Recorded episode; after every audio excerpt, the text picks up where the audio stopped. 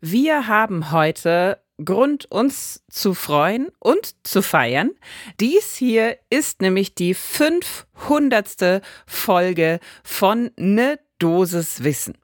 Und zur Feier des Tages sprechen wir heute über Kuchen.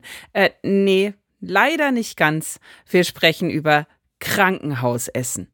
Denn das ist leider auf sehr vielen Ebenen deutlich weniger erfreulich als Kuchen. Ne Dosis Wissen, der Podcast für Health Professionals. Guten Morgen und willkommen zu Ne Dosis Wissen, dem täglichen Podcast für das Gesundheitswesen. Ne Dosis Wissen gibt's immer werktags ab 6 in der Früh in kompakten 10 Minuten und heute eben zum 500. Mal.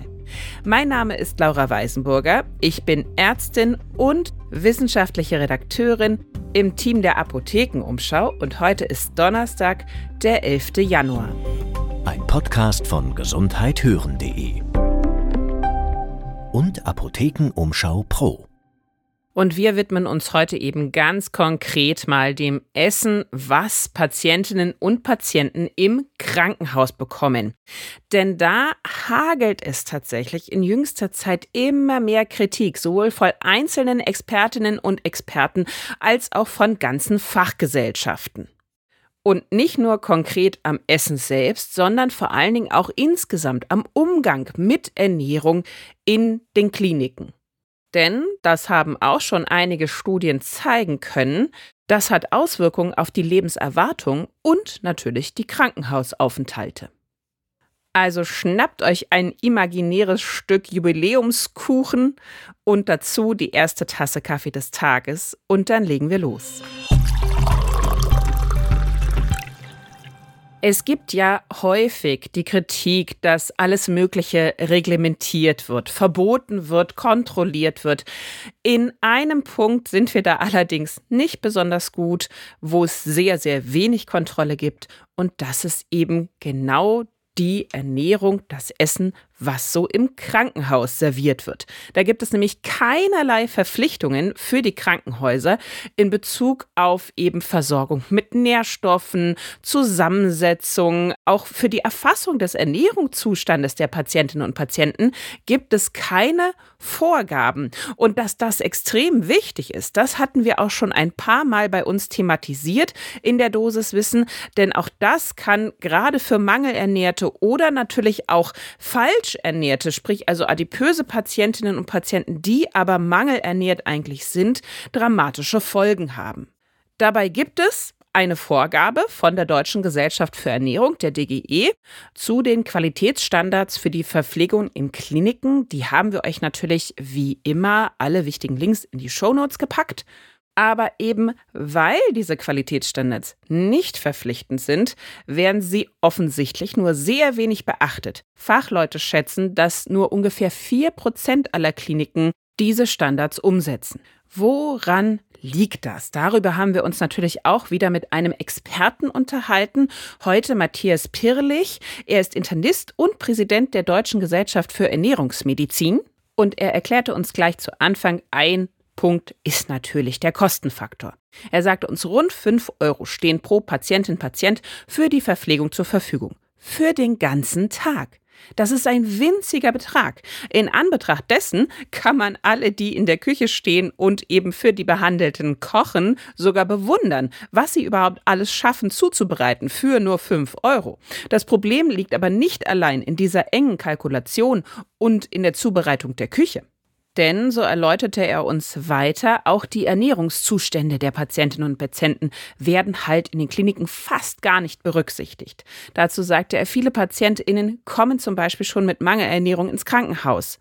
Selbst wenn das Klinikessen jetzt gut ist und auch schmackhaft ist, die Energiedichte einer normalen Mahlzeit ist dann häufig eben nicht ausreichend für diese Betroffenen. In anderen Fällen können gerade ältere Patientinnen und Patienten nicht richtig essen, aber die Pflegekräfte haben häufig kaum Zeit, sie dabei zu unterstützen. Zusammenfassend kann man also sagen, es fehlt ein systematisches Ernährungsmanagement in den Kliniken. Und genau das fordern Expertinnen und Experten wie Pirlich, aber auch fast alle für diese Thematik relevanten medizinischen Fachgesellschaften. Insgesamt 24 Stück. Und das auch schon seit einer ziemlich geraumen Zeit.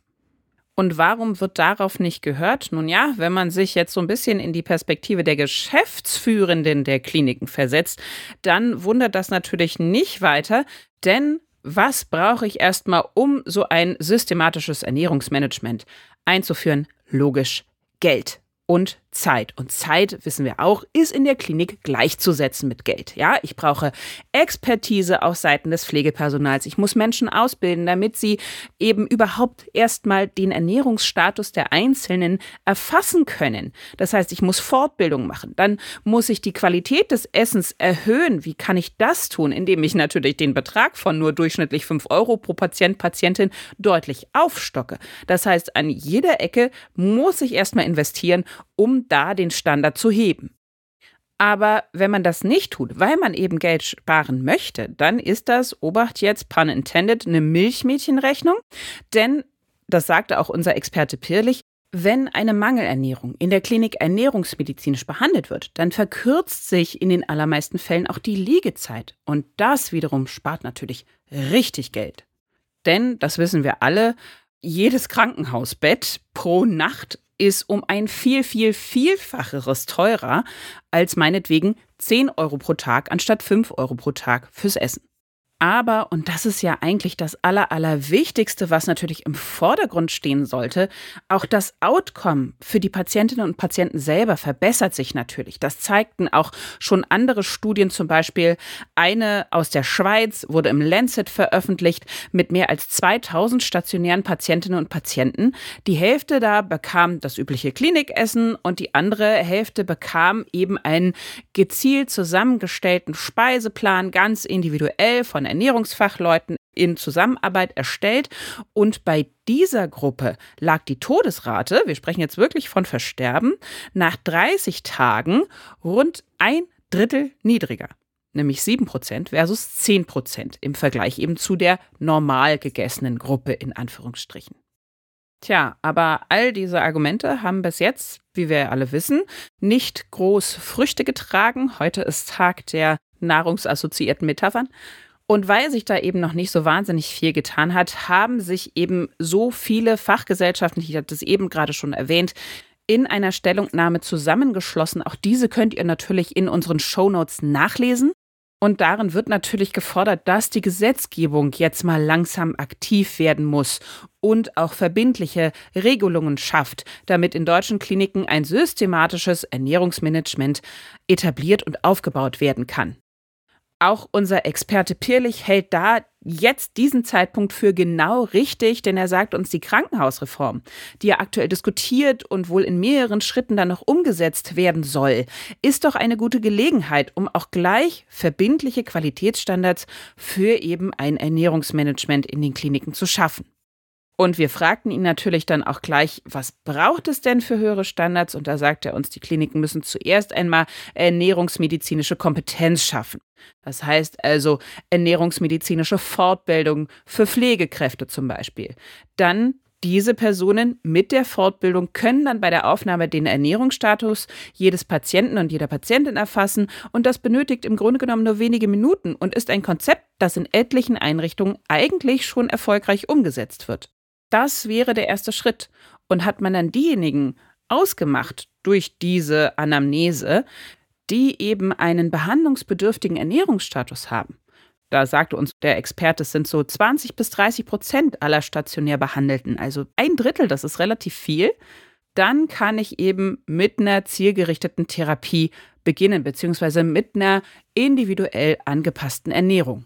Und Nochmal in Bezug auf die Kosten, da sagt uns auch der Experte, eine Reihe von guten Studien hat schon gezeigt, dass die damit verbundenen höheren Personalkosten durch den besseren klinischen Verlauf und damit geringe Behandlungskosten gedeckt werden und die Kosten sogar insgesamt sinken.